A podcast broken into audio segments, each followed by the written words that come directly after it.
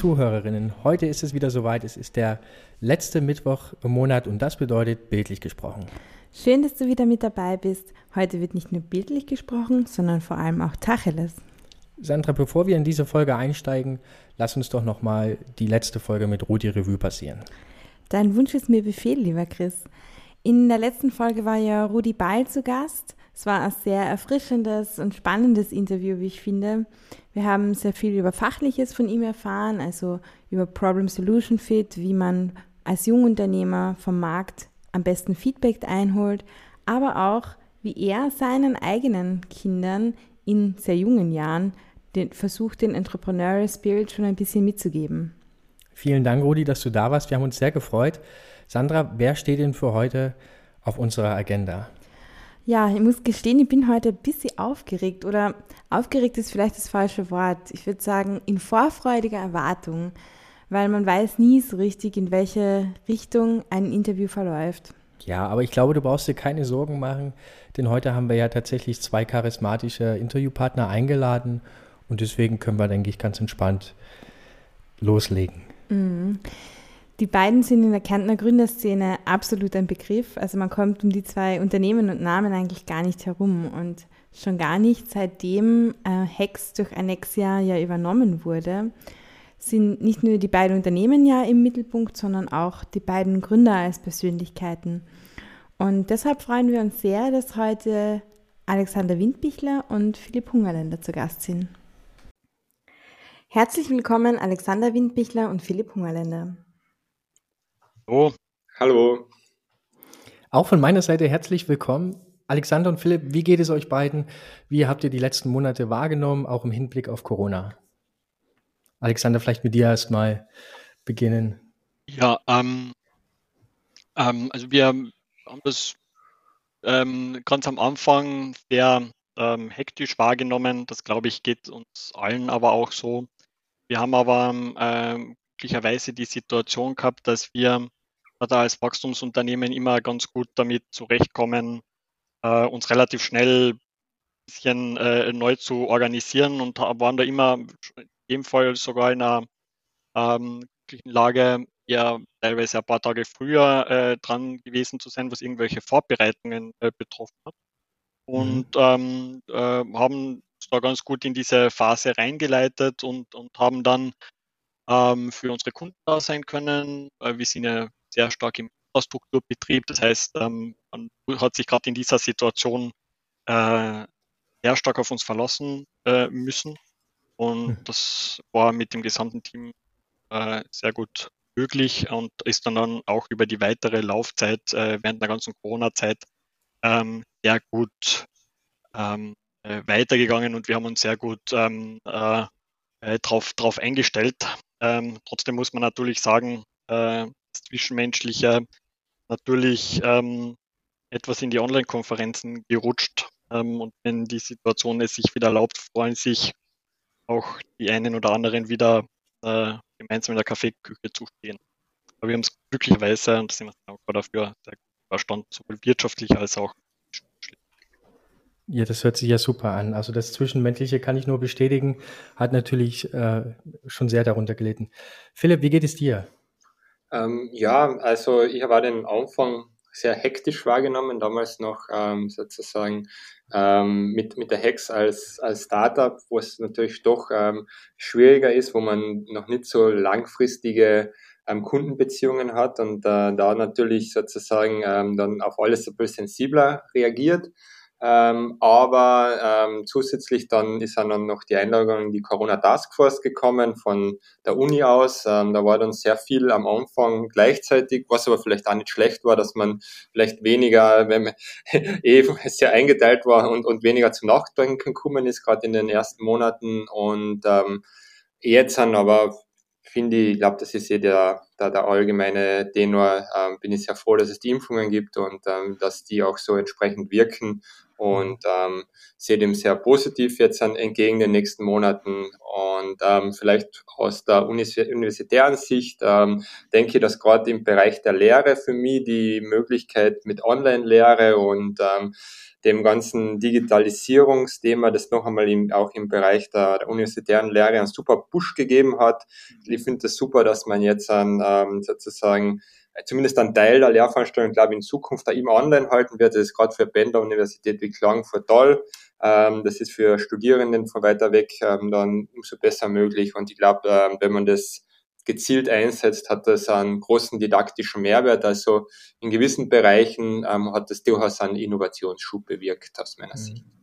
Super. Es ist auf jeden Fall schön zu hören, dass ihr beide da auch recht positiv in die Zukunft und auch im Hinblick auf Normalität ähm, blickt.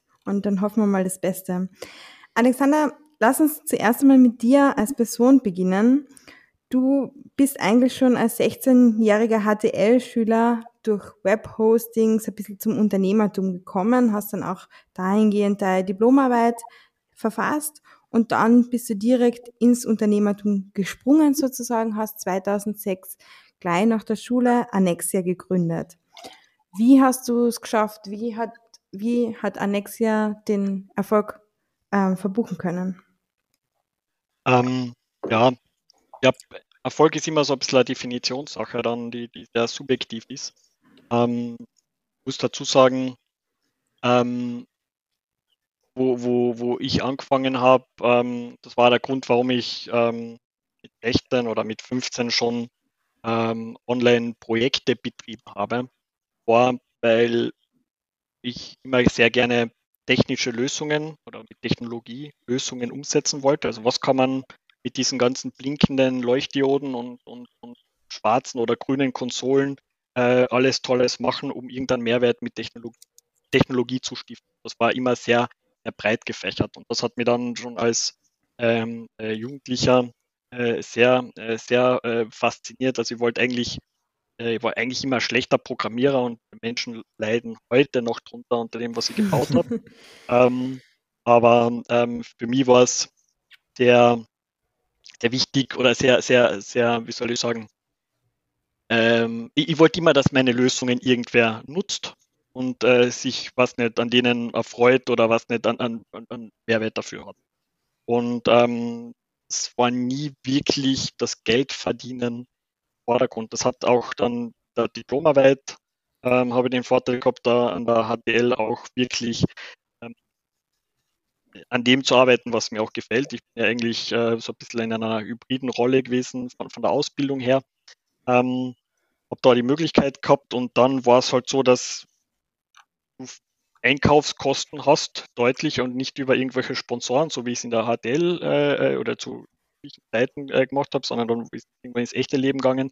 Dann habe ich Einkaufskosten gehabt und irgendwie habe ich die decken müssen und ähm, das Logischste darin, äh, darunter ist, halt irgendwie äh, Leute zu finden, die dafür zu bezahlen und um äh, Rechnungen bezahlt zu bekommen oder Rechnungen stellen zu dürfen, ähm, brauchst du ein Unternehmen. Ähm, das hat zum damaligen Zeitpunkt, das war so äh, 2005, 2006 oder 2006, ähm, habe ich damals das Unternehmen gegründet, zwischenschriftlicher und mündlicher Matura, ähm, äh, war das ein relativ problemloser, ähm, äh, äh, soll ich sagen, problemloser Schritt, äh, um das durchzuführen. Und das hat zu der Zeit auch keine Startup-Kultur gegeben. Mhm. Das heißt, es war eher ungewöhnlich, dass man jetzt darüber geht und sagt, ich hätte jetzt gerne einen Gewerbeschein. Das war relativ mhm. unspektakulär. Eine in die Bahnhofstraße, äh, zwei Sachen unterschreiben und dann kriegst du das und damals hat schon die Förderung gegeben, dass das kostenlos ist. Also hast du zehn Minuten später Unternehmen gehabt, hast Rechnungen schreiben.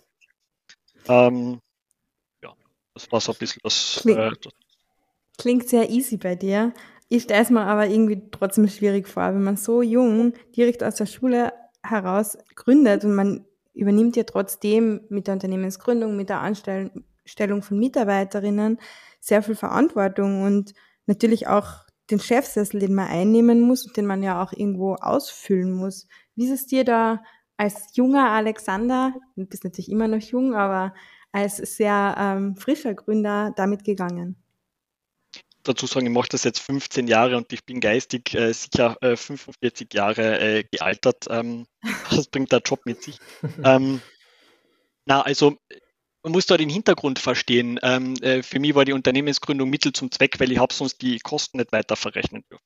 Mhm. Das heißt, ich bin relativ naiv an die Sache herangegangen, ähm, äh, weil also ich habe mir schon Sorgen gemacht, okay, was ist, kannst du da, man hört immer diese Insolvenzgeschichten und so weiter und mir hat ein äh, äh, Bekannter, der auch ein kleines Unternehmen gehabt hat, sagt, naja, was soll denn jetzt passieren? Von den Banken kriegst du eh kein Geld, äh, selbst steckst du kein Geld rein.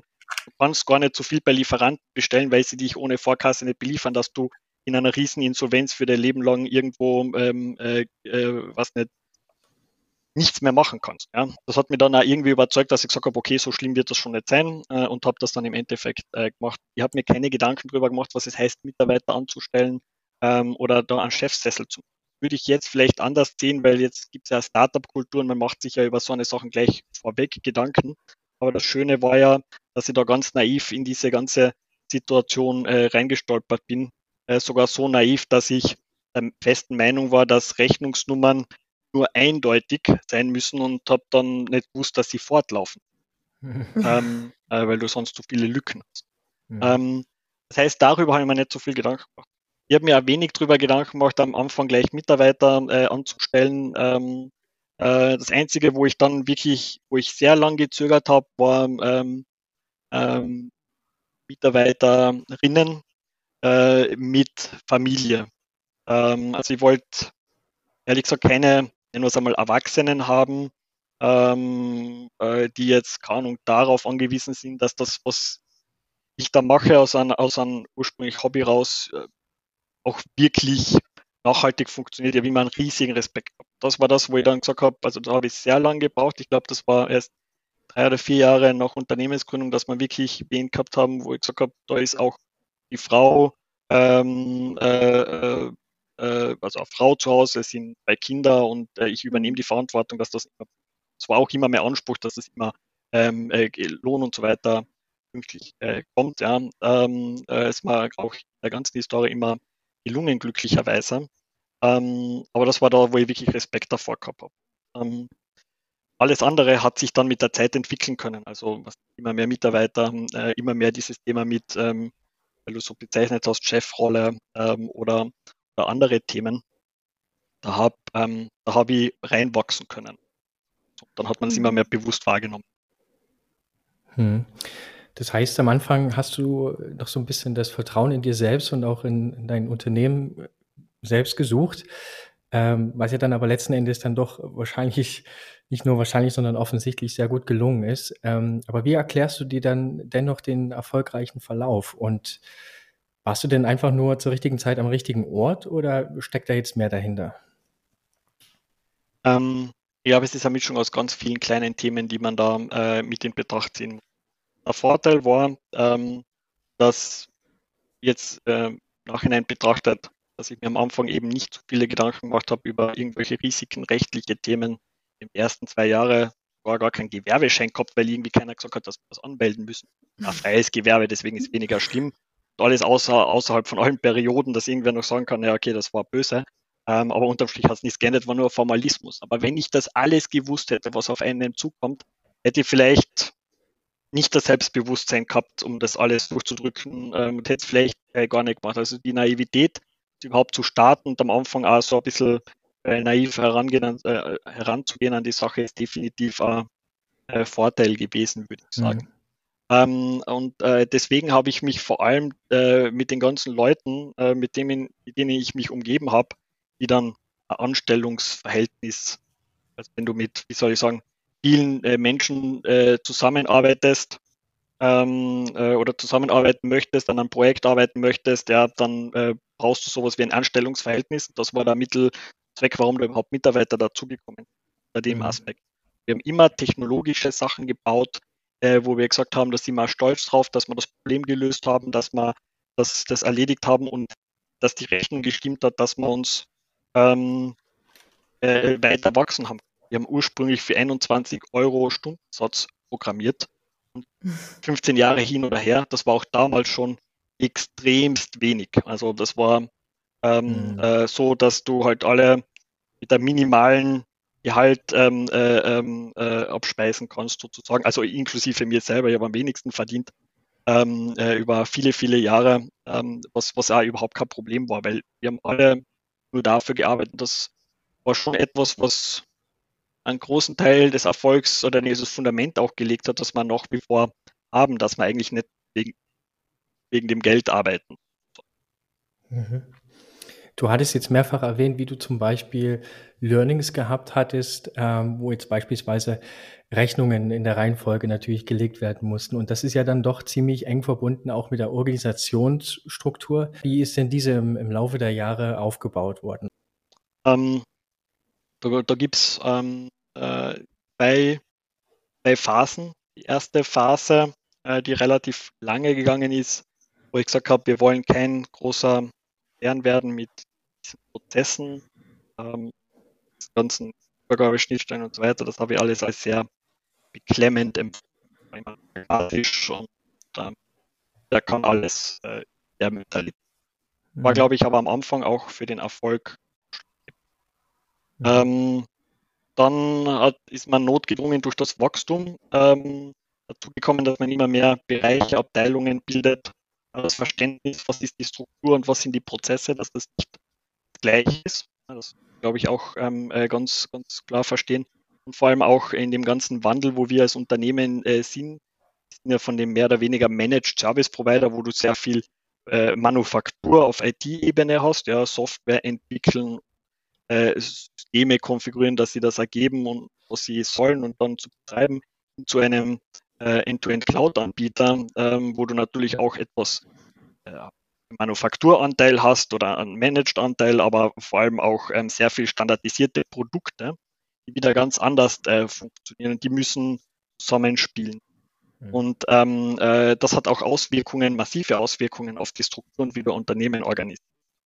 Da gibt es kein Role Model, da gibt es jetzt nicht die, die Best Practice ähm, äh, Lösung ähm, für genau diesen Wandel, dann muss man sich de facto alles inklusive äh, Buchungsplänen für, für Finanzbuchhaltung und, und wie man Ahnung, ähm, Technologie strukturiert und, und Produkte managt und betreibt und herstellt und vertreibt, das alles neu definieren. Ähm, das ist etwas, was wir schon sehr äh, vor allem durch das Wachstum der Mitarbeiter und der Wachstum des, der, der Komplexität von den Produkten, die man da immer äh, gern etwas unterschätzt. Ähm, das hat schon bei uns sehr viel an äh, oder ähm, sehr viel an Energie gekostet und kostet nach wie vor sehr viel Energie, weil wir natürlich nach wie vor im Wachstum sind, ähm, auch, auch sehr stark fremdgetrieben, weil wir natürlich liefern müssen, wenn der Kunde äh, was braucht. Mhm. Ähm, das heißt, wir müssen immer versuchen, wir müssen immer bestmöglich versuchen, Schritt zu halten, ähm, um immer lieferfähig zu sein, verlässig zu sein, stabil zu sein und ähm, ja auch technologisch Schritt zu halten, dass man nicht irgendwas übersieht. Und das ist eine sehr große Herausforderung mit der Struktur. Das will ich gar nicht äh, schönreden. Mhm. Hm, sehr spannend. Du hast jetzt schon angesprochen, dass ihr ja laufend wächst und gegen Ende des letzten Jahres ist Annexia ja dann auch durch den Kauf von Hex zusätzlich gewachsen. Und bevor wir jetzt darauf genauer eingehen, wie sich das Ganze ergeben hat, möchten wir ganz kurz unseren Zuhörerinnen erklären, was denn die Hex GmbH eigentlich ist, was dahinter steckt. Und deshalb ist ja auch der Philipp heute mit dabei. Er ist der Gründer und Ideengeber von Hex. Ähm, Philipp, könntest du unseren Zuhörerinnen bitte ganz kurz und einfach erklären, worum es denn bei Hex geht und wie es zu der Idee kam? Ja, ähm, sehr gerne. Ähm, zu der Idee kam es, ähm, würde ich sagen, auch aus meiner Historie heraus. Also ich habe ja Mathe und BWL ähm, beides parallel studiert und schon immer Faszination gehabt für diesen Zwischenbereich, also mathematische Modelle, Methoden, Algorithmen in der Wirtschaft ähm, nutzenstiftend einzusetzen. Und ähm, dann hat sich das so schrittweise ergeben. Also ähm, ich war ähm, anders als der Alex irgendwie ist immer sehr in diesem Bildungssystem drinnen und das ist dann immer ähm, eine weitere Möglichkeit gekommen, ähm, da zu bleiben und ähm, mir hat das sozusagen das, das zuerst die Schule eigentlich recht viel Spaß gemacht, dann ähm, das Studium umso mehr und dann ist eben die Möglichkeit gekommen, an der, an der Uni zu bleiben, ein Doktorat zu machen und am Ende vom Doktorat ist die Möglichkeit gekommen, eine, ähm, eine Laufbahnstelle anzunehmen. Daher ähm, hat es da nie so viel Gedanken gegeben, ähm, was man sonst machen könnte. Aber ähm, dann rund um die Habilitation herum ähm, habe ich mir natürlich gedacht, wo möchte ich mich forschungsmäßig hinentwickeln. Und ähm, da ist dann wieder diese Faszination für die angewandten Projekte gekommen. Ähm, haben wir dann ähm, mit mehreren großen Firmen gemacht, am Schluss mit äh, ein mehrjähriges Projekt mit dem äh, Tesco, der englischen Supermarktkette. Ähm, und dann war der nächste Schritt aber, mm, was wir bei dem Projekt gesehen haben, dass man rein mit auf, auf der Uni solche Projekte, wo man innovative Methoden in die Praxis bringt, schwer umsetzen kann, weil du kannst einfach kein Team nachhaltig aufbauen. Du brauchst neben Mathematikerinnen ähm, auch Softwareentwicklerinnen und ähm, du brauchst einfach, du musst dir einfach durch erfolgreiche Projekte Buffer schaffen, um dann vielleicht, wenn einmal ein Projekt nicht so läuft oder ähm, sich äh, sozusagen ähm, einmal länger dauert als, als erwartet, ähm, die abzusichern und andererseits äh, willst du ja irgendwo IP aufbauen und das ist halt an der Uni, wo man eigentlich nur Personalkosten zahlen kann, schwierig. Außerdem kann man an der Uni auch Softwareentwicklerinnen ähm, nicht die Gehälter zahlen, die sie sich wünschen ähm, beim heutigen Markt. Ähm, lange Rede, kurzer Sinn, dann ist die ÖPB auf mich hereingetreten äh, rund ums Ende des DESCO-Projekts und dann haben wir gesagt, ja, das, das klingt super, mit der ÖPB zusammenzuarbeiten, ähm, aber wir müssen da eine andere Struktur schaffen ähm, und dann ähm, haben wir die, habe ich die Hex gegründet und ähm, dann sind wir mit der ÖPB eh gleich sozusagen mit den Learnings aus dieser Zeit, ähm, wo wir rein an der Uni die Projekte gemacht haben, ähm, reingegangen und haben ähm, einerseits ähm, eben Umsetzungsprojekte gemacht mit der Hex, wo es der Fokus auf die Softwareentwicklung gelegen ist und andererseits aber auch F&E-Projekte, wo dann auch die Uni mit drin war, wo die, wo jeder, sozusagen jeder Teil des Teams sich auf das konzentriert hat, wo die Kernkompetenz ist. Also an der Uni wurden die ähm, ähm, mit FFG-Fördergeldern ähm, Leute, Doktoranden angestellt, Postdocs, die die ähm, Algorithmen entwickelt haben und dann in der, in der Hex wurden sie dann implementiert und ähm, in der in der Praxis einsetzbar gemacht. Und ähm, rund um zum Beispiel ÖPB-Projekte haben wir dann eh ähm, auch inhaltlich waren wir sehr erfolgreich und haben da ja eine Reihe von Preisen gewonnen, unter anderem jetzt dann eben mit Ende des Jahres, glaube ich, als das Highlight den Staatspreis Consulting und den Konstantinus Award im Bereich eben der Kategorie IoT. Mhm. Sehr beeindruckend, sehr interessant. Aber kannst du uns vielleicht nochmal in einem Satz sagen, was macht der Hex-Algorithmus oder wo hilft der konkret? Also ähm, die Hex-Algorithmen ähm, in einem Satz ist, ähm, der Kernbereich war sicher die Planungsunterstützung. Ähm, das heißt, ähm, wo heute noch oft Disponentinnen sitzen und sich überlegen, ähm, wo, wo schicke ich welchen LKW hin oder ähm, beim, beim, beim Zugfahrplan, welches Triebfahrzeug kann welchen Zug von wo wohin bringen, ähm, bieten unsere Algorithmen Vorschläge, ähm, die dann oft besser sind als das, was der Mensch ähm, schafft zu planen. Das ist so wie im Schach, wo es einfach sehr viele Optionen gibt und der Computer mit seiner erhöhten Rechenkapazität und Speicherkapazität kann da einfach viel mehr Varianten in kurzer Zeit durchprobieren und hat dann oft ähm, bessere Vorschläge, als wir das als Menschen hinkriegen. Ähm, ja, mhm. und, und daher da, das kann man dann durchaus als KI bezeichnen und ähm, also in Ansatz jetzt ein zweiter Versuch, ähm, unsere, unsere KI-Algorithmen unterstützen bei Logistik- und Planungsprozessen. Wow, super, super gelungen. ähm, Philipp, du hast schon kurz angesprochen, ihr wart äh, eigentlich bei uns in aller Munde. Ihr habt einen Preis nach dem nächsten abgeräumt. Von der Außenperspektive eigentlich alles bestens, also besser eigentlich, als man sich überhaupt äh, wünschen kann. Und auf einmal letztes Jahr habt ihr dann Schlagzeilen gemacht, Insolvenz. Philipp, was ist schiefgelaufen? Ja, also ich glaube, das ist, ähm, sind viele Faktoren zusammengekommen. Ähm, ich würde sagen, als erstes mal, ähm, ich, ich, ich glaube, dass wir so viele Preise gewonnen haben, war der Grund, dass es eigentlich Kasseunternehmen wie die Hex in ganz Österreich gegeben hat.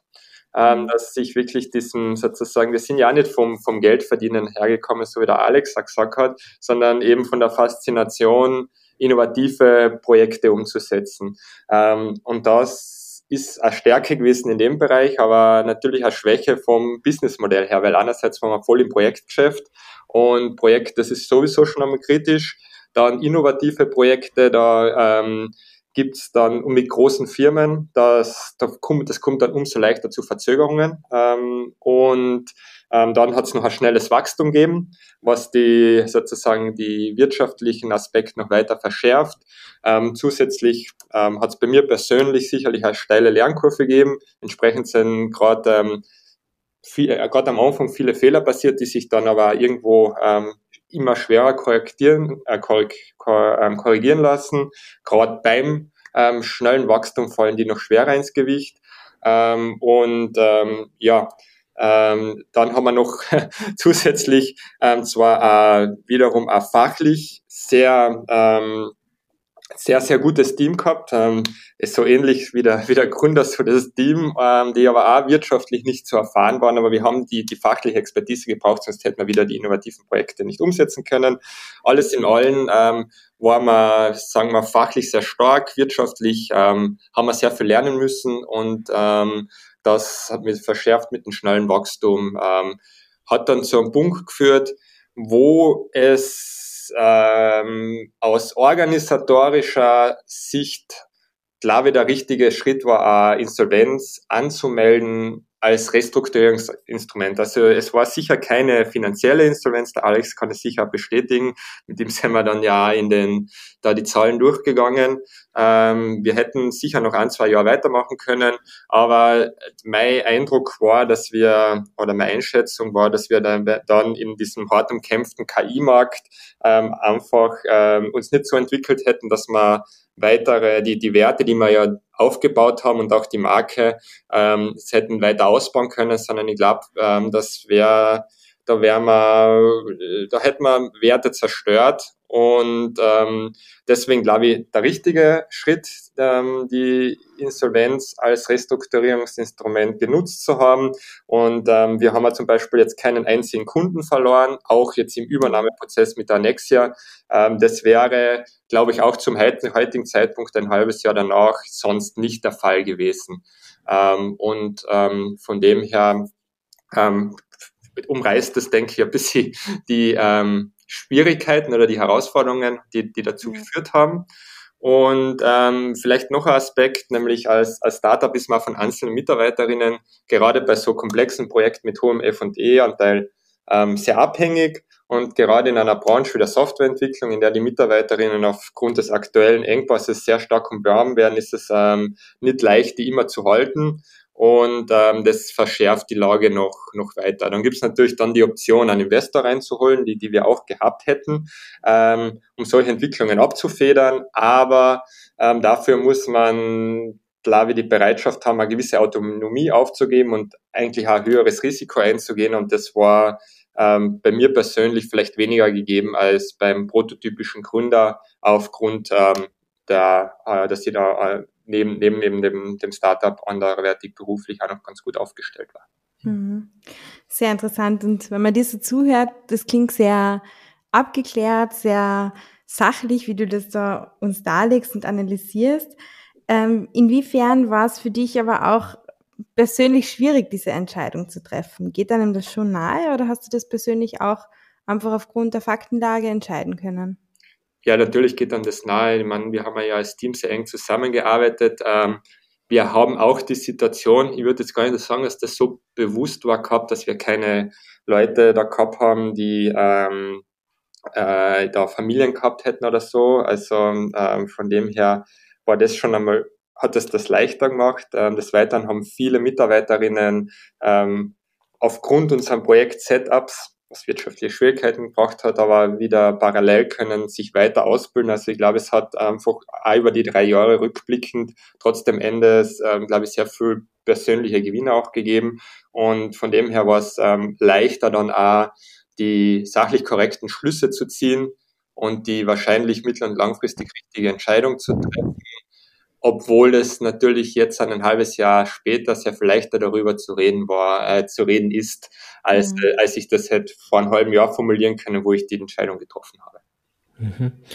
Es hatte dann äh, trotzdem nicht lange gedauert, bis die ersten Unternehmen ihr Interesse gezeigt haben, euer Unternehmen zu übernehmen. Worauf sollte man denn jetzt eigentlich achten aus der Perspektive eines Startups, ähm, wenn man jetzt diese Angebote berücksichtigen möchte? Beziehungsweise worauf hast du konkret geachtet? Ich glaube, das ist auch wieder sehr individuell, so wie die, ähm, sagen wir, unser ähm, Entwicklungsgeschichte, Historie individuell war und auch, ähm, würde ich sagen, sehr speziell ähm, von der, von der Hex, ähm, auch das, das Setup so waren, glaube ich, auch dann die Bewertungskriterien von, von mir und dem Team vielleicht ähm, andere als, als bei vielen anderen Unternehmen. Bei uns ist sicherlich im Fokus gestanden, ähm, die, die Arbeitsplätze zu halten, die Kundenbeziehungen und die Projekte weiterführen zu können und dann ähm, von den 13 interessierten Unternehmen auch, wenn das einmal sichergestellt ist, ähm, jenes auszuwählen, wo die, wo die größten Synergien bestehen und ähm, somit die beste langfristige Perspektive. Und ähm, das war dann bei der Annexia eigentlich, obwohl andere tolle Unternehmen auch dabei waren, ganz klar der Fall ähm, weil ähm, die Annexia mit ihren Cloud-Service und auch ihrer individuellen Softwareentwicklung, da hat die Hex ähm, von den Strukturen, von der Kultur super reingepasst und ich glaube, wir ergänzen da natürlich in einem sehr kleinen Aspekt die große Annexia, ähm, aber trotzdem in den Bereichen Logistik, künstliche Intelligenz, Optimierung ähm, können wir da durchaus einen Mehrwert schaffen. Einerseits ähm, für die Annexia Services, die sie ähm, ihren ähm, äh, bis zu 100.000, also 100.000 circa aktiven Kunden ähm, anbieten weltweit, als auch ähm, Annexia intern. Ähm, die Annexia hat ja ähm, über 90 Serverstandorte in ähm, 70 verschiedenen Ländern und ähm, da ist es so, dass sie sozusagen intern es auch große logistische Herausforderungen gibt, wo gewisse Module, die wir entwickelt haben und auch das Know-how, was wir uns aufgebaut haben, da auch, ähm, glaube ich, ähm, sehr gut eingesetzt werden kann, ähm, um, da, um da Mehrwert zu bieten und, und, und Synergien ähm, zu erzeugen. Sehr cool.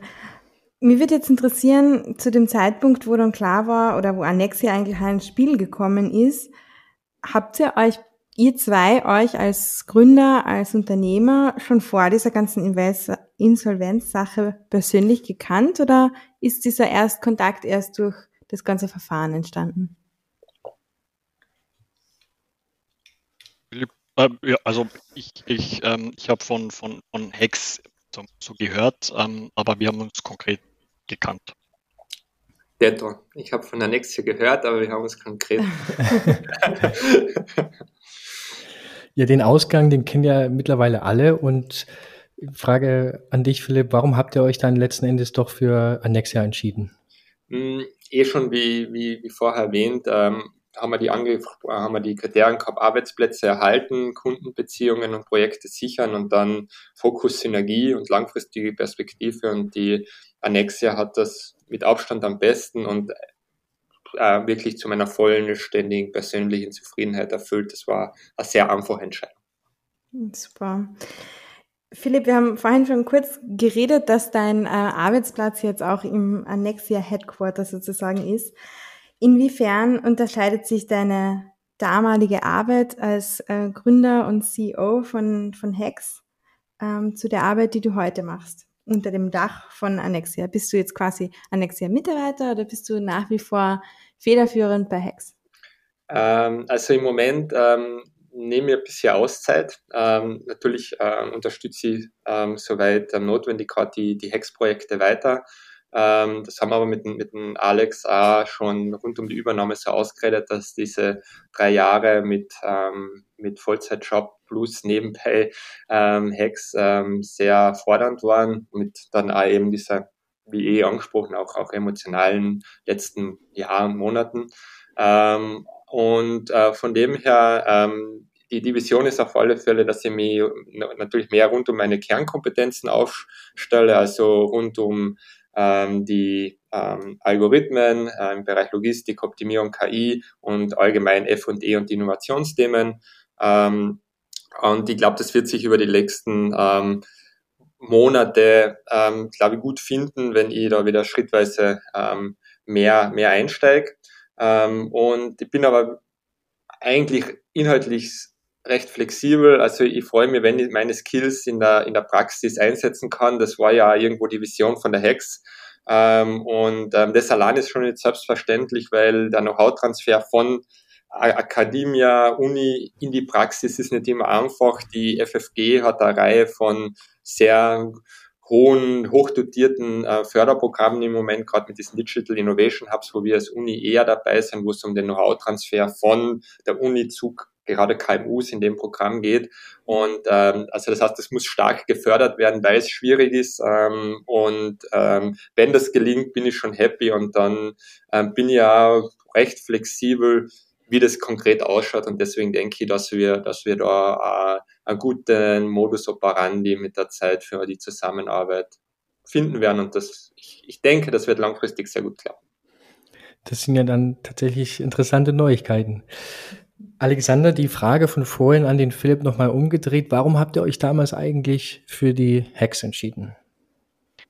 Ähm, also ursprünglich ähm, auf die ganze Situation rund um die Hex ähm, äh, bin ich ja, mehrmals darauf hingewiesen worden. Und ähm, das war ja so in einer Phase, wo wir sehr viel ähm, oder ich auch sehr persönlich involviert war in den ganzen Aufbau von unseren äh. Um ehrlich zu sein, habe ich für nichts anderes wirklich groß an den Kopf gehabt, habe mir da, glaube ich, nach dem dritten Hinweis äh, das dann einmal angeschaut, ähm, habe mir gedacht, ah, ähm, eh, äh, ganz, ganz interessant, ähm, habe dann aber erst irgendwie beim zweiten Mal auf die Webseite gehen gemerkt, dass das, was mich gerade quält, ähm, äh, die Hex Lösungen dafür hat. Das hat ein mhm. bisschen das, das Interesse geweckt. Ähm, und ähm, ursprünglich war das so, dass man gesagt haben, na, jetzt eher vielleicht jetzt nicht noch irgendwie, was nicht, wir müssen da, da für uns unsere Hausübungen machen und so. Und ähm, eben da dieses Gemisch, wo, wo man dann, man dann einmal mit äh, Philipp und ich einmal uns das erste Mal getroffen haben, war das ähm, relativ intensives äh, Gespräch ähm, und habe mir gedacht, na, ist eigentlich ähm, äh, ganz interessant, was einerseits die Hex macht, aber ist relativ schnell ähm, äh, Philipp als äh, äh, Person gegangen und da das, was äh, für Team dahinter steht. Ähm, habe dann ähm, mit äh, äh, noch wen vom, vom Team gesprochen, relativ lang, dann auch mit den, mit den Leuten vereinzelt und habe mir gedacht, eigentlich ist das echt ein, ein cooles Team. Ähm, also sehr äh, ähm, unterschiedliche Persönlichkeiten, die die Annexe in dieser Form überhaupt nicht hat, auch die, die Qualitäten, die, die der Philipp hat, mhm. waren der Annexia, wir als quasi ähm, äh, überhaupt gar keiner Uni näher. Also für uns ist das ja äh, eine Parallelwelt, ähm, äh, wo man nicht wirklich, ähm, die, die, für uns so, oder für mich persönlich, für andere vermutlich im Unternehmen schon, aber für mich persönlich so quasi habe ich keine Berührungspunkte, weil ich jetzt selber nie in dem, in dem Aspekt war ähm, oder Uni nahe war. Ähm, und wenn ich mir dann angeschaut habe, okay, was sind die Ideen von Herrn Philipp, wie, wie, wie, wie denkt er, was hat er mit der Hex vor, was sind da auch für eine Kunden drinnen, für eine, für eine Potenziale, ähm, was auch wirklich wahnsinnig beeindruckend war, dass die Annexe ähm, solche ähm, überhaupt nie bekommen mit dieser Glaubwürdigkeit, ähm, dass man so eine, so eine komplexen Themen setzen kann, wie es die Hex gemacht hat. Es war, muss ich ja dazu sagen, sehr beeindruckend, dass die Hex, hätte ich nie gedacht, so einen wissenschaftlichen ähm, oder gedacht, erwartet, wie auch immer, ähm, äh, dass äh, ein sehr hoher Frauenanteil, ähm, Philipp korrigiere mich, mehr als 50 Prozent äh, Frauenanteil waren, äh, bei einem sehr eigentlich sehr, sehr, sehr technisch-wissenschaftlichen Beruf, was eigentlich wirklich ähm, äh, beeindruckend war, ist wirklich äh, von der Konstellation her echt wirklich ähm, extrem interessant und auch die, die Leute, ähm, äh, die drinnen waren, was sie können haben, was sie für Einstellungen haben, hat mich wahnsinnig imponiert. Ähm, und ähm, unterm Strich haben wir jetzt haben wir es nicht nur für ein Unternehmen sozusagen entschieden, sondern Unternehmen eher mehr an, auf, auf war eigentlich eher nebensächlich, sondern einerseits hat es ganz interessante Themen mit Kunden geben, wobei das auch gar nicht so, also wir haben uns da jetzt nicht zwangsweise Umsatz gekauft oder Kunden, sondern es ist vor allem darum gegangen, dass man da ganz spezielle äh, wahnsinnig intelligente und, und, und vor allem auch pragmatische, wissenschaftlich orientierte äh, äh, Menschen bekommt, die bei uns einen extremen Mehrwert stiften, weil uns die, die, diese Grundlagen äh, auf vielleicht ähm, äh, von der Komplexität, die wir haben mit Forecasting, aber auch mit äh, äh Risikologistik, Optimierung, ähm, da hat der Philipp mir ja eine ganz neue Welt erübrigt, äh, erübrigt, ähm, ähm, ähm, ähm äh, beigebracht, was man da alles ähm, äh, noch machen kann. Mhm. Ich habe immer gedacht, äh, wir brauchen Mathematik, aber ganz sicher war ich. der Philipp hat das bestätigt, der hatte auch die absolute Gabe,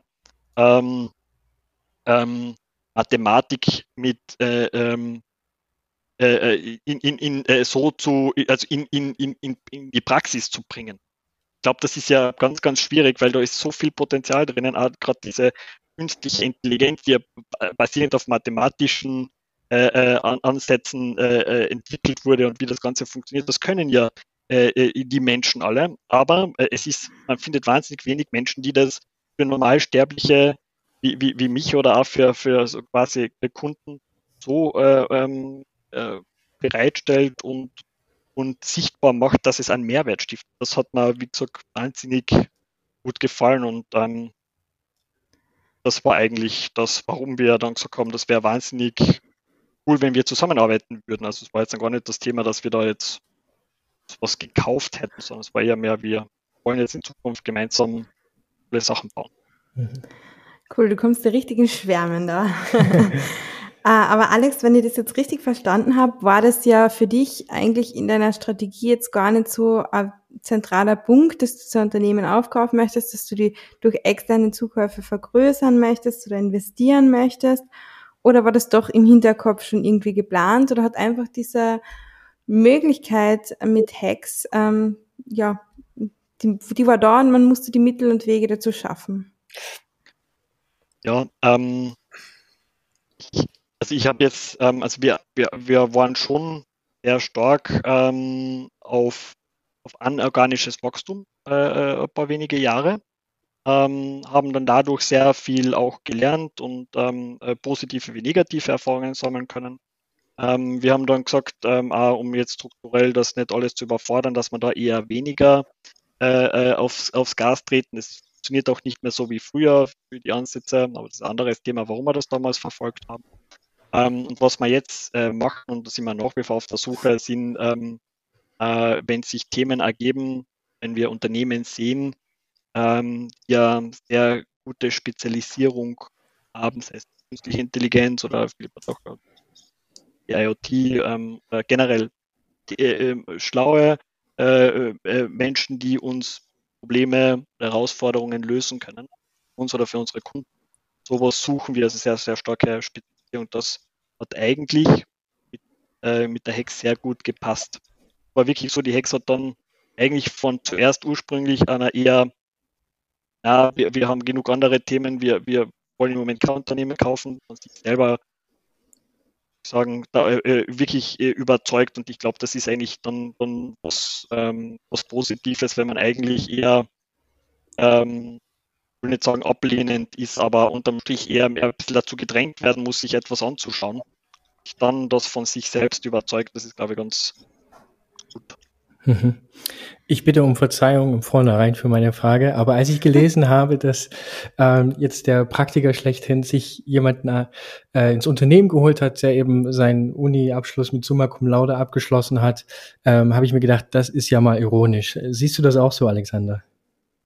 Ähm, muss dazu sagen, ähm, ich, ich, ich, ähm, ich sage jedes Mal, ähm, und ich kann es nicht einmal gescheit nachsprechen, ähm, äh, der Doktortitel ähm, ist Summa Cum Laude und so weiter, ähm, ähm, ist für mich ähm, schon, wie soll ich sagen, etwas eher Ungewöhnliches. Ich aber, es verleiht eine gewisse Glaubwürdigkeit. Ich glaube, man kriegt das nicht geschenkt. Mhm. Äh, aber es ist auch so, dass ich versuche immer ein bisschen einen anderen Blick auf, den, äh, auf, auf, auf Leute zu werfen. Mhm. Ähm, ja, ist wie gesagt so eine Parallelwelt, ähm, die sich äh, dadurch ein bisschen, ähm, wie soll ich sagen, wir, wir haben uns da auf jeden Fall ein bisschen, bisschen angenähert ähm, und ich glaube, ich verstehe jetzt auch besser, ähm, was, was eine Uni jetzt für, für uns als Unternehmen auch vielleicht einen, einen Mehrwert bringen kann, was man damit machen kann. Und vor allem ist ja auch so, und das ist der Grund, warum ich da eher aus der praktischen Schiene komme, weil es einfach das Businessmodell hergibt. Mhm. Zum Beispiel immer schlecht in Mathematik, also der, der, der Philipp bringt mir gerade äh, Dividieren bei und solche Themen. ähm, aber aber, aber ähm, es ist ja cool, dass Leute in einem wissenschaftlichen Bereich ähm, so viel Motivation haben, dem nachzugehen, wie, wie ich es halt in der IT gefunden habe. Ich glaube, wenn, wenn, wenn Leute von, von was begeistert sind, damit irgendwas machen können, ähm, und ich sage bewusst jetzt irgendwas, ähm, also irgendwo einen Mehrwert stiften können, dann ist das äh, wahnsinnig cool. bei mir war es halt zwangsweise mit einem Unternehmen verbunden, so wie das vorhin ja beschrieben, wenn, wenn ich die gleichen Möglichkeiten in der Uni gehabt hätte, um äh, das, was, warum ich das mache, ähm, auch zu verwirklichen, wäre ich vermutlich auf der Uni geblieben. Philipp, ähm, ich gehe mal davon aus, dass man sich als äh, Mathematiker jetzt nicht äh, gleich mal selbstständig machen kann, äh, äh ohne Ausbildung. Ähm, ja, von daher glaube ich, dass wir da gar nicht so äh, unterschiedlich sind. Mhm. Ja. Philipp, siehst du das genauso? Ähm, ja, ja, ähm, eine, eine ungewöhnliche Geschichte. Ähm, aber ich muss sagen, ähm, wo, äh, wo, ich bin ja für die Uni eigentlich schon sehr praktisch interessiert und orientiert. Von dem her ähm, schaut das vielleicht mehr wie Gegensätze aus ähm, im, im, ersten, im ersten Blick. Ähm, äh, wie, wie es dann im Endeffekt war. Also ich würde auch sagen, dass wir mit dem, mit dem Alexander ähm, in vielen ähm, Themen auch gesehen haben, wie über die letzten Monate, dass wir eine ähnliche Herangehensweise haben ähm, und eine ähnliche Einschätzung und ähm, eh, eine ähnliche Vorgehensweise oder, oder eh die Themen ähnlich handeln würden. Das hat ähm, irgendwie mich wieder bestätigt, dass ich ähm, doch über die letzten Jahre eine steile Lernkurve gehabt habe und ähm, das, wo, worauf an einem BWL-Studium wenig vorbereitet und mit zehn Jahren Pause dazwischen noch weniger, ähm, eigentlich in den letzten drei Jahren jedoch einiges gelernt habe, ähm, wenn, wenn der Alex das ähnlich machen würde, den ich, den ich für seine ähm, Arbeit sehr bewundere. Ähm, und ähm, ja, und es ist ja nicht Summa Cum Laude, sondern es ist Super Spitzes, das ist natürlich was anderes, aber es ist eigentlich. Ja, genau das war das Wort, was ich ja, genau. Das war irgendwie noch ein bisschen mehr spacey. Ja, ja, aber das ist, äh, das ist, das ist völlig wurscht. Ähm, so, aber das ja, weiß ich auch. Ja, ich bin ein bisschen äh, am Monk, deswegen. ja. ähm, also ist es jetzt im Endeform tatsächlich so eine, so eine quasi Mischform aus Street Smartness, Book Smartness? Äh, würdet ihr beide das jetzt so letzten Endes so stehen lassen, schätze ich mal, ne? Ja, ich glaube, überall, äh, ich glaube, alles, ähm, äh, ich eine Zeit lang das und wieder so ein bisschen den, ähm, äh, oder den Eindruck ähm, erweckt bei anderen, dass, dass ich sage, ja, du musst eigentlich sofort arbeiten und Uni äh, und die ganzen Titel, das bringt überhaupt nichts. Äh, da muss man immer da, da verstehen, dass, dass ich das vor allem darauf beziehe, was jetzt zum Beispiel am Marktwert von bestimmten äh, Programmierer ähm, äh, tätig oder Programmiertätigkeiten, Entwicklern und so weiter angeht, wo der Ansatz definitiv richtig ist. Sowas wie äh, also bestimmte Studien und da zählt äh, sowas wie Mathematik definitiv dazu. Da hat es einen guten Grund, warum man das ähm, und warum man äh, da auch wirklich eine Ausbildung braucht, ähm, die, äh, die, die die Denkweise und das alles beibringt. Ich, ich, ich würde sagen, dass ähm, die, die, das, was jetzt eher, wenn man jetzt wirklich sagt, ähm, äh, nicht Uniwelt und Uniwelt, äh, wenn man das als äh, zwei Welten sieht, dann ist das auf jeden Fall äh, sehr unterschiedlich. Wenn man jetzt dann aber mal an das Ganze sehr naiv herangeht und ganz vergisst, ähm, ähm, was für eine ähm, ähm, äh, Species der, der, der Philipp hat und was ich da in Richtung Unternehmen habe, dann ist es eigentlich so, dass wir ehrlich gesagt, glaube ich, gar nicht so verschieden sind, sondern Philipp bestimmte äh, äh, Qualitäten hat, ähm, äh, wie, wie auch ich und wir sind uns, glaube ich, sehr ähnlich. Ähm, äh, vor allem auch, was die, das glaube ich, ist das etwas, was uns beide treibt, mit etwas, was wir können ähm, oder was uns Spaß macht, ähm, versuchen in der reellen Welt Anwendungsfälle zu finden. Gerade für die Uni das ist, glaube ich, etwas, was, was es vielleicht viel öfter geben äh, äh, könnte, nämlich dieses wie setze ich das, was da wissenschaftlich wirkt und auch ist, in etwas um, was man sichtbar machen kann und was einen Mehrwert stiftet. Ich glaube, das ist das, was hat, äh, dem, dem Philipp, glaube ich, sehr gut gelungen ist. Ja, ich, ich kann nur alles sehr bestätigen, was der, was der Alex gesagt hat. Und ich glaube, ähm, Dinge in die Praxis dann zu bringen, ist ja auch in eine Skalierung zu bringen, weil mhm. ähm, wenn man zum Beispiel so wie man, jetzt nehmen wir noch das Desco-Projekt von damals ja, wo wir angefangen haben, ähm, da wenn wir nicht den Partner, Wirtschaftspartner gehabt hätten, hätten wir Paper geschrieben. Und das kann natürlich auch sein, dass das dann wieder irgendwer zitiert und die Algorithmen weiterentwickelt und so. Aber dadurch, dass wir einen Wirtschaftspartner dabei gehabt haben und jetzt mit der ÖBB natürlich umso mehr, haben dann auf einmal gleich ähm, hunderte LKWs die Algorithmen verwendet, um zu entscheiden, wie sie fahren. Und ähm, dann hat, hat, hat es geholfen, CO2 einzusparen, ähm, externe Effekte zu reduzieren, das heißt, ähm, äh, positive Umwelteffekte zu erzielen in ein, in ein, in ein Ausmaß, das ähm, natürlich nur möglich ist, wenn das in die Praxis kommt, wo es dann große Unternehmen einsetzen. Und das ist schon faszinierend. Und ähm, man muss aber auch sagen, dass, glaube ich, auch Unternehmen und deswegen macht es absolut Sinn, dass der, dass der Alex das früher so gesehen hat, ähm, dass er, oder noch stärker, dass er Unternehmen vielleicht ähm, auf, auf einen ähm, sozusagen Mathematiker wahrscheinlich 10 bis 100 Softwareentwickler, je nachdem, braucht, die davon nicht so viel verstehen müssen, ähm, je nach Projekt ähm, und natürlich Ausrichtung. Also das heißt, man braucht von, von unserer Spezies, so wie der Alex das genannt hat, sicher weniger als von der von der Hardcore-Softwareentwickler-Spezies und für einen Hardcore-Softwareentwickler ist wahrscheinlich gescheiter, ja dort Hardcore-Software entwickeln äh, von, 16, von 18 weg für seinen Marktwert, als er bleibt noch ähm, sieben Jahre an der Uni. Kommt eben drauf an, ähm, was, was man für Vision hat. Aber da gibt's nicht die, also die eindeutige ähm, Entscheidung. Ich, ich würde jeden Softwareentwickler ein Studium empfehlen. Ich glaube, das wäre heuchlerisch, auch wenn es vielleicht mehr Agenda sein sollte, jetzt dann von, der, von der Uni her. ich glaube, man muss immer selber verstehen, was, was die eigenen ähm, äh, die eigenen Ansprüche sein. Es ist nicht jetzt pauschal gut oder nicht schlecht. Genau. Ich glaube, das ist auch ganz wichtig, ja, weil es ganz viele ähm, äh, äh, ähm, Leute in einer gewissen Generation gibt, die vielleicht ähm, eine Lehre gemacht haben und dann wirklich sagen, meine Kinder müssen alle studieren, weil dann haben sie es viel besser. So die Sichtweise gibt es ja, ähm, so wie es auch die anderen Extreme gibt. Und ähm, ich glaube, da muss man versuchen, auch für sich selber ähm, äh, wirklich zu überlegen, was hat denn was für Auswirkung. Äh, weiß nicht, man kann es auf einen Marktwert runterrechnen. Es gibt bestimmte Programmierer, das, da, da ist es eine wirtschaftliche Fehlentscheidung, studieren zu gehen. Bei einigen ist es aber Voraussetzung, dass man überhaupt das gelernt, also wenn ich jetzt zum Beispiel Arzt werde, dann, dann muss ich das natürlich auch machen. Ähm, äh, also ich glaube, man muss immer für sich selber entscheiden.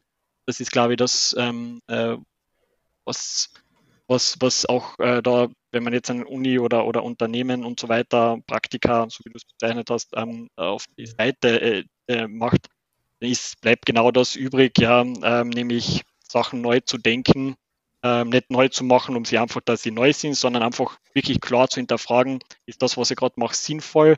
Bringt mir das weiter für das, was mich motiviert und treibt? Und ja, ich glaube, so muss man das auch für sich persönlich oder äh, kann auch Ansatz sein, um das so zu entscheiden. Genau, und, und, und sogar im IT-Bereich als Softwareentwickler mag das vielleicht für ein, sozusagen für die, für die, für mein Lifetime-Earning nicht die richtige Entscheidung sein, studieren zu gehen, aber es gibt eben andere Kriterien auch und man, man lernt natürlich auch bei einem Informatikstudium wieder ähm, spannende Sachen und äh, vielleicht ähm, führt man dann seine Tätigkeit ein bisschen anders aus in Zukunft, was an besser passt. Also ich glaube, je nachdem, welcher Typ ist, ähm, passt das auch sozusagen, dass man dann noch studiert oder dass man nebenbei studiert oder eben nicht. Also ich glaube, das äh, muss jeder für sich sehr individuell entscheiden, je nachdem, was, wo, wo, was für Typ er ist und, und auch wie, wie er arbeiten möchte und was die, was die Prioritäten sind, die persönlichen. Mhm. Das ist ein sehr spannender Exkurs jetzt ein bisschen. Ähm, aber wir haben jetzt über eure Rollenverteilung und über eure Rollenbilder eigentlich durch den Zusammenschluss gesprochen. Jetzt würde uns das natürlich noch ein bisschen auf ähm, Produktebene interessieren. Wie sind da oder wie entstehen da jetzt ähm, Synergien für das Produkt von der Nexia zum einen und wenn es natürlich auch vor allem um das Thema künstliche Intelligenz geht? Was kann man da von euch als Dream Team sozusagen für die Zukunft jetzt erwarten? Ähm, ich glaube, um, um, zu verstehen, was, was, was Anexia macht, wir sind ja, wir sind ja Cloud-Plattform und Cloud-Plattform ist nichts anderes als ganz viele äh, in sich geschlossene, aber sehr offene ähm, äh, Dienste, die miteinander zusammenspielen. Das verbindet man immer gern mit Server, aber Cloud ist mittlerweile viel mehr. Da kann ich Applikationen zusammenklicken, da kann ich äh, Geräte miteinander verbinden. Da kann ich aber auch auf ähm, äh, äh intelligente Systeme miteinander verbinden oder mich in alle Systeme reinhängen und sagen, mach mir etwas Schlaues mit den Daten. Äh, und das ist ja das, was man auch künstliche Intelligenz äh, nennt. Also was, was, was, was macht der Hex bei einer ÖBB? Sie sammelt sehr viele Daten, ähm, bereitet die ähm, auf äh, und interpretiert sie und, und versucht daraus ähm, aus bestimmten oder mit bestimmten Algorithmen ähm, intelligentere Entscheidungen äh, zu treffen oder schnellere oder wie soll ich sagen, äh, unterstützende Entscheidungen zu treffen äh, und die Welt ein bisschen dadurch besser zu machen. Unser Portfolio, und deswegen passt das auch sehr gut zu Annexia, ist, dass man jetzt unter künstlicher Intelligenz nicht nur ein bisschen Gesichtererkennung versteht auf irgendein Bild, sondern dass mhm. künstliche Intelligenz auch von der Basis her neu, neu gedacht wird. Also äh, künstliche Intelligenz ist ein sehr breites Spektrum.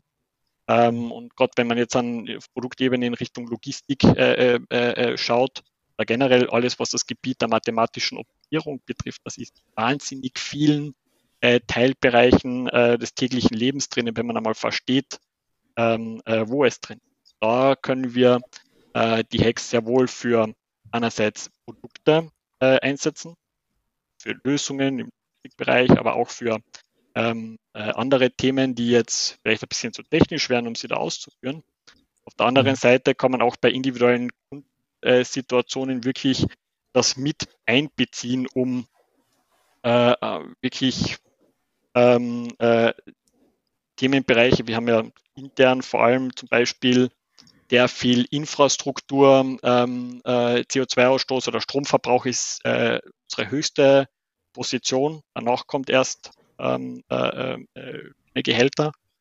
ähm, äh, also das heißt Strom, Energie, das ist ja dadurch natürlich auch äh, CO2 ist, ist ein Riesenthema und alles, was du optimierst und einsparst, hat sowohl Geld als auch nachhaltig CO2 ähm, und ähm, tragen dann dazu unseren äh, Fußabdruck ähm, äh, CO2-Fußabdruck dann auch äh, zu reduzieren. Ähm, kann, glaube ich, zwei Stunden drüber nachdenken, was es alles für eine Einsatzzwecke gibt. Deswegen hat sich auch der Philipp vielleicht etwas ähm, äh, sehr, sehr abstrakt ausgedrückt. Also wir haben, äh, der Philipp und, und da generell das Hex-Team kommt jetzt immer mehr Themen bei uns rein, lernt immer mehr Teilbereiche kennen und gibt schon die ersten Synergien und Ansätze, was man gemeinsam machen könnte. Ähm, und da ergeben sich äh, neben Produkten, so im Logistikbereich, als auch interne Themen, um ähm, nachhaltiger zu werden, skalierbarer zu werden und auch effizienter zu werden als bisher bestehende Cloud-Anbieter, die halt alles mit Geld und mit Hardware schlagen. Das, das Geld haben wir nicht. Ähm, äh, und, und, mit Intelligenz, ähm, die Hex beisteuern kann, können wir uns da einen großen Marktvorteil schaffen. Mhm. Wir freuen uns in jedem Fall in Zukunft weiterhin von euch und euren Entwicklungen zu hören. Ja, und ganz genau. Wir quatschen nämlich schon wieder fast eine Stunde, was ja super ist und super interessant ist. Aber wir wollen jetzt langsam zu unserer Rubrik äh, der Fuck-Up-Stories weiterkommen. Und wir haben euch da ja gebeten, uns eine kleine Fuck-Up-Story mitzubringen. Und kurz vorweg, Philipp, ähm, nachdem, was du uns jetzt über die Insolvenz von Hex erzählt hast, zählt das, glaube ich, eher nicht als Fuck-Up-Story, sondern eigentlich eh wieder als Erfolgsgeschichte. Nein, nein, nein, nein, das war meine Fuck-Up-Story für heute. Ähm, ich habe ich hab, ich hab, kein, hab keine weiteren. Ähm, ich glaube, das ist schon äh, eine Fuck-Up-Story und so wie ich das kennengelernt habe, ähm, sagen wir mal so, ähm, kann man aus, aus den meisten Geschichten mit bisschen Abstand, sollte man vieles Positives mitnehmen können. Und das ist zum Glück bei mir auch nicht anders. Ja, das ist ja auch genau der Hintergrund, den wir damit versuchen ähm, zu beleuchten letzten Endes, dass die angehenden Gründerinnen auch natürlich motiviert sind, trotz der Niederlagen ähm, da doch einen, einen Wert darin erkennen. Ne? Ähm, Alexander, einfach, ich, ich, glaube, man hat selten irgendwo so eine steile Lernkurve, wie wenn man ähm, genau. in einem Startup drin ist. Also das kann langfristig, weil, weil man einfach mit Leidenschaft dabei ist, weil sonst dann hat man, sonst ist das Startup nach ein paar Wochen äh, vorbei. Mhm. Wenn man wo mit Leidenschaft dabei ist, dann, dann lernt man irrsinnig viel. Und wenn man dann noch ein bisschen an, an Druck hat, das hat man auch mit einem Startup von allen möglichen Seiten, dann lernt man noch mehr. Also das kennen wir eh alle. Ja. Von dem her, ja, kann ich, kann ich nur empfehlen. Alexander, hast du denn uns äh, eine Fuck-Up-Story mitgebracht? Ich habe darüber nachgedacht und in der Regel ähm, war Fuck-Up-Story meistens äh, mit einer Insolvenz verbunden. Ich muss dazu sagen, ich bin ähm, froh, dass ähm, das jetzt noch nicht äh, äh durcharbeiten habe müssen. Ich würde es ja gerne in Zukunft verhindern. Ähm, also bleiben mir ganz viele kleine Fuck-Up-Stories. Ähm, äh, kleine des, Alt äh, des täglichen Lebens ähm, äh, oder auch unternehmerische. Ähm, weil man muss dazu sagen, das ist ähm, vielleicht dann eher, eher zum Schluss noch so ein Summary. Ähm, es sind ganz viele Misserfolge ähm, und man muss, glaube ich, immer handeln, dass man mehr Erfolge als man Misserfolge hat. Aber ähm, es sind kle kleine, kleine Beispiele, aber ähm, eines habe ich ja schon erwähnt mit, der, mit den zufälligen äh, Rechnungsnummern, ähm, dass etwas ist, ähm, das nur deswegen nicht ein größeres Problem oder in einem größeren äh, Problem resultiert ist, weil ich zufällig ähm, in dem Büro, wo wir damals eingemietet waren, unseren Steuerberater gefunden habe, ähm, äh, wo wir zum Quatschen kommen sind und dann hat er in mühsamer Kleinarbeit ähm, halt ähm, die Rechnungen händisch durchnummeriert. Damit mir Diskussionen geführt, warum ich das jetzt einführen muss ähm, und warum ich das jetzt nicht durcheinander machen kann, weil sonst hätte das vermutlich massive ähm, Auswirkungen. Auswirkungen gehabt. Ja. ja. Es ist ganz lustig, dass du die Geschichte erzählst, finde ich, weil die in einer anderen Podcast-Folge hat uns eine ähnliche Geschichte auch schon die Anja Silberbauer erzählt, die im auch gesagt hat, sie hat einfach nicht gewusst, trotz BWL-Studium, wie sie jetzt eigentlich die Rechnungen nummerieren muss. Ja. Philipp, lernt man das aus deiner Sicht, dass ja BWL studiert, lernt man das nicht? Nein, ich glaube nicht, dass man das im BWL-Studium in, in, in die Praxis tiefer geht, aber für mich als Mathematiker wäre alles andere außer laufende Nummer ähm, undenkbar. äh, es sind eine Kulturclashes, ja. also dann müsst doch eh Ich brauche nur eine eindeutige Nummer. Ja, ja ich verstehe. Ja. Als, als Informatiker macht das absolut Sinn, ein Key, ja. ähm, ja. Ich, ähm, äh, äh, ja. ja, Alexander? Ähm, ja, wie, es, gibt, es gibt halt ganz viele äh, operative Themen. Ich kann sehr viel über, über technische Themen sprechen. Ähm, es sind aber vor allem ähm, äh, das, was ich am Anfang deutlich unterschätzt habe, das war eh ganz am Anfang, ist das ganze Strukturelle. Also ich habe mich massiv dagegen geweigert, ähm, Prozesse einzuführen. Das war mir wirklich zu, zu steif. Ähm, das, hat, das hat uns nicht wirklich vorangebracht. Ähm, am Anfang hat das äh, definitiv ähm, äh, Vorteile gebracht, muss ich dazu sagen, äh, dass man so gemacht hat. Es war auch richtig so. Ähm, man hätte, das würde ich zu meinem früheren Ich sagen, vermutlich ähm, zwei, drei Jahre früher angefangen, da mehr Wertigkeit zu sehen. Also ab dem Zeitpunkt, wo es wirklich gewachsen ist, wo wir dann Leute äh, angestellt haben, ähm, immer mehr ähm, äh, äh, kreuz und quer ähm, äh, Verantwortlichkeiten äh, definiert haben. Da hätten wir viel früher ähm, uns äh, damit beschäftigen müssen, äh, Strukturen und Prozesse bewusster zu definieren, Übergabeschnittstellen mehr zu automatisieren, weil das ist schon etwas, ähm, wo wir jetzt eher hinten dran sind. Wir haben schon viel auch aufgeräumt, aber wir wachsen ja trotzdem weiter. Das ist etwas, das würde ich definitiv sagen, ähm, man muss das Unternehmen vor allem ähm, von sich unabhängig äh, machen. Also jetzt in dem Fall äh, von, von mir, aber auch von Positionen. Gar nicht, jeder ist gern wichtig und wird gebraucht. Ich glaube, man mhm. muss da drüber stehen und, und es als Wert sehen, wenn man eben nicht gebraucht wird ähm, äh, und sich mehr um strategische Themen äh, kümmern mhm. man äh, kann. Ich glaube, das ist sehr, ja. sehr wichtig. Mhm auch eigentlich die wichtigste Rolle ähm, des Gründers selbst, dass er sich halt wirklich um die Weiterentwicklung und um die Strategie kümmern kann.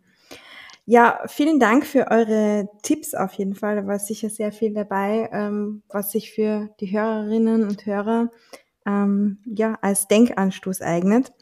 Ich hätte vielleicht noch eine kleine Anmerkung dazu, ähm, weil ich jetzt nicht die große Fuck-up-Story habe. Ähm, ist nicht so aber, schlimm, Alex. Ähm, aber ähm, das, was ich schon ähm, äh, vermitteln möchte, weil ich glaube, dass es ganz vielen Gründern äh, ganz, äh, ganz gleich geht, äh, mit vielen, mit denen ich rede. Ähm, man kann es oft nicht beschreiben, wie verdammt hart dieses ähm, äh, äh, der Geduldsfaden oft ausgedehnt wird und wie zermürbend und sehr anstrengend und auch frustrierend gewisse Situationen sind. Oft ist es aber so, dass man, wenn man einfach aushaltet, das ist, glaube ich, etwas, was, bei, was uns bei der Nexa ganz gut gelungen ist, mit einem guten Team gemeinsam, ähm, mhm. dass man sich nicht gegenseitig in die Haare bekommt, ähm, sondern daran äh, weiterarbeitet, dass man diese Täler auch durchsteht. Das zeigen auch andere äh, Firmen, äh, die es geschafft haben. Und das ist auch bei uns so. Wir haben versucht, äh, uns von diesen ganzen Sachen nicht einschüchtern zu lassen. Das sind jeden Tag ganz, ganz, ganz, ganz viele, jede Woche. Äh, aber es gibt auch sehr positive Sachen. Wenn man das durchhaltet, glaube ich, das Produkt von Haus aus funktioniert, dann glaube ich, schafft man es auch, auch weiter. Aber man darf da nicht aufgeben. Ich weiß, das ist leicht getan. Ich weiß aber auch, oder leicht gesagt, weiß aber auch, dass das Ganze ähm, äh, funktioniert nachher im Endeffekt glaube ich, mhm. so die Quintessenz, was die ganzen ähm, Fuck-Up-Themen angeht. Ansonsten mache ich einmal eine Liste mit 1000 Einträgen. ja, die kommen darauf zurück. Die, den nehmen wir gern, ja. Okay, ja, dann danke für, für eure wertvollen Inputs. Ganz abschließend wollen wir noch äh, euch ganz ein bisschen persönlich kennenlernen und haben da immer so entweder oder ähm, ganz kurz mit ein paar Begriffe ähm, vorbereitet und die würden wir euch jetzt einfach mal stellen. Und als erstes, nachdem der Sommer bevorsteht und wir hoffentlich mit Corona wieder ein bisschen mehr Möglichkeiten ähm, ja, uns zugutekommen, ähm, Alex, Meer oder Berg? Wo verbringst du deinen Urlaub? Meer. Philipp? Meer. Okay. Tennis oder Fußball, Alex? Kann ich nur entweder oder machen? ja. Wieder also. noch gesagt. Ich glaube, ich also, würde mich für, für, für ähm, ähm, ähm äh, Fußball entscheiden. Auch wenn ich Schauen oder schaust du oder spielst du selbst? Auch da kann ich jetzt nicht eindeutig äh, machen. Aber ich würde sagen, tendenziell schaue ich eher zu, weil ich beim Vorbeilaufen es auf dem Fernseher sehe. Also das ist definitiv. Aber die EM schaust du jetzt, die jetzt dann ansteht. Ja, ich habe die, ich, ich, ich, ich habe das wahrgenommen, dass es die, die, diesen Event gibt. okay, also kein großer äh, Fan. Philipp, was ist mit dir? Was präferierst du? Um, ähm, Dennis. Selbst ähm, spielend oder nur zuschauend? Ja, bis vor zehn Jahren habe ich Landesliga gespielt. Dann, dann sind andere Sachen passiert, ja. Aber ich, ich, ich spiele hobbymäßig zum Spaß noch ab und zu. Ja, super. Cool. Ähm, wie sieht es aus mit Afterwork? Lieber Afterwork Entspannung quasi oder noch was Aktives? Alex? Ähm, Entspannung, ähm, dazu zählt dann auch die Zeit mit der Familie. Philipp? Ähm, Entspannung. Aha, okay. super. New York City oder Klagenfurt, Philipp? Klagenfurt. Alex? Ah, kommt jetzt auf den Einsatzzweck drauf an, aber ähm, äh, Klagenfurt. Okay. okay. Ja, schön. schön. Schöner Abschluss eigentlich, Absolut, dass ihr doch ja. sehr ähm, heimatverbunden seid und uns ja hoffentlich weiterhin vor Ort erhalten bleibt, trotz Wachstum. Das wäre ich natürlich sehr wünschen und gönnen. Ja, und damit sind wir auch schon am Ende der heutigen, des heutigen Interviews und wir bedanken uns ganz, ganz herzlich, dass ihr mitgemacht habt. Vielen Dank an beide. Vielen Dank für die Danke euch für die Einladung. Ja, Dankeschön. Danke, hat Spaß gemacht. Ja, Chris, du hast absolut recht behalten. Es war wirklich ein sehr sympathisches und spannendes Interview mit den beiden. Was ist dir konkret im Kopf geblieben nach dem Gespräch heute? Ja, zunächst einmal muss ich festhalten, dass beide einen sehr harmonischen Eindruck hinterlassen haben. Das ist für mich ein Zeichen, dass sie sich da innerhalb kürzester Zeit schnell auf einen oder dass da beide schnell auf einen Nenner gekommen sind. Das ist schon sehr beeindruckend. Und aber auch darüber hinaus, dass die Insolvenz nicht unbedingt hätte stattfinden müssen tatsächlich, sondern ähm, für mich sogar eher signalisiert, dass da mitunter eine langfristige Strategie dahinter steckte und das vielleicht sogar eher ein langfristiges Vorhaben war. Mm, das war wirklich sehr spannend. Was es mich so beeindruckt hat an den beiden, mhm. Das war einerseits die Leidenschaft, das haben sie selber unterstrichen, dass es einfach Leidenschaft braucht, um so ein Unternehmen aufzubauen. Und ich finde, das hat man auch sehr stark in ihren Aussagen selber gemerkt. Mhm. Und zum anderen ist es für mich einfach, die Kooperation der beiden ist für mich ein Musterbeispiel. Ein Musterbeispiel dafür, wie Unternehmen und die Uni als Institutionen für sich, aber auch die beiden als Unternehmer und als Uniprofessor statt in Parallelwelten zu agieren, wirklich dieses Universum von der Uni und der Privatwirtschaft miteinander verbinden und daraus eigentlich einen eindeutigen Wettbewerbsvorteil generieren. Und das ist aus meiner Sicht wirklich ein Vorbild für die Zukunft und vor allem ein Vorbild für unsere Region, einen Wettbewerbsvorteil zu schaffen. Wow, Sandra, das war ja mal wieder eine sehr fundierte Aussage. Vielen Dank dafür. Auch nochmal vielen Dank an Alex und Philipp, dass, dass ihr dabei wart. Liebe Zuhörerinnen, vielen Dank, dass Sie dabei waren. Wir werden natürlich die beiden Unternehmen Annexia respektive eben Hex dann auch nochmal in die Shownotes verlinken. Und liebe Sandra, vielen Dank, dass du auch da warst. Danke dir. Bis zum nächsten Mal.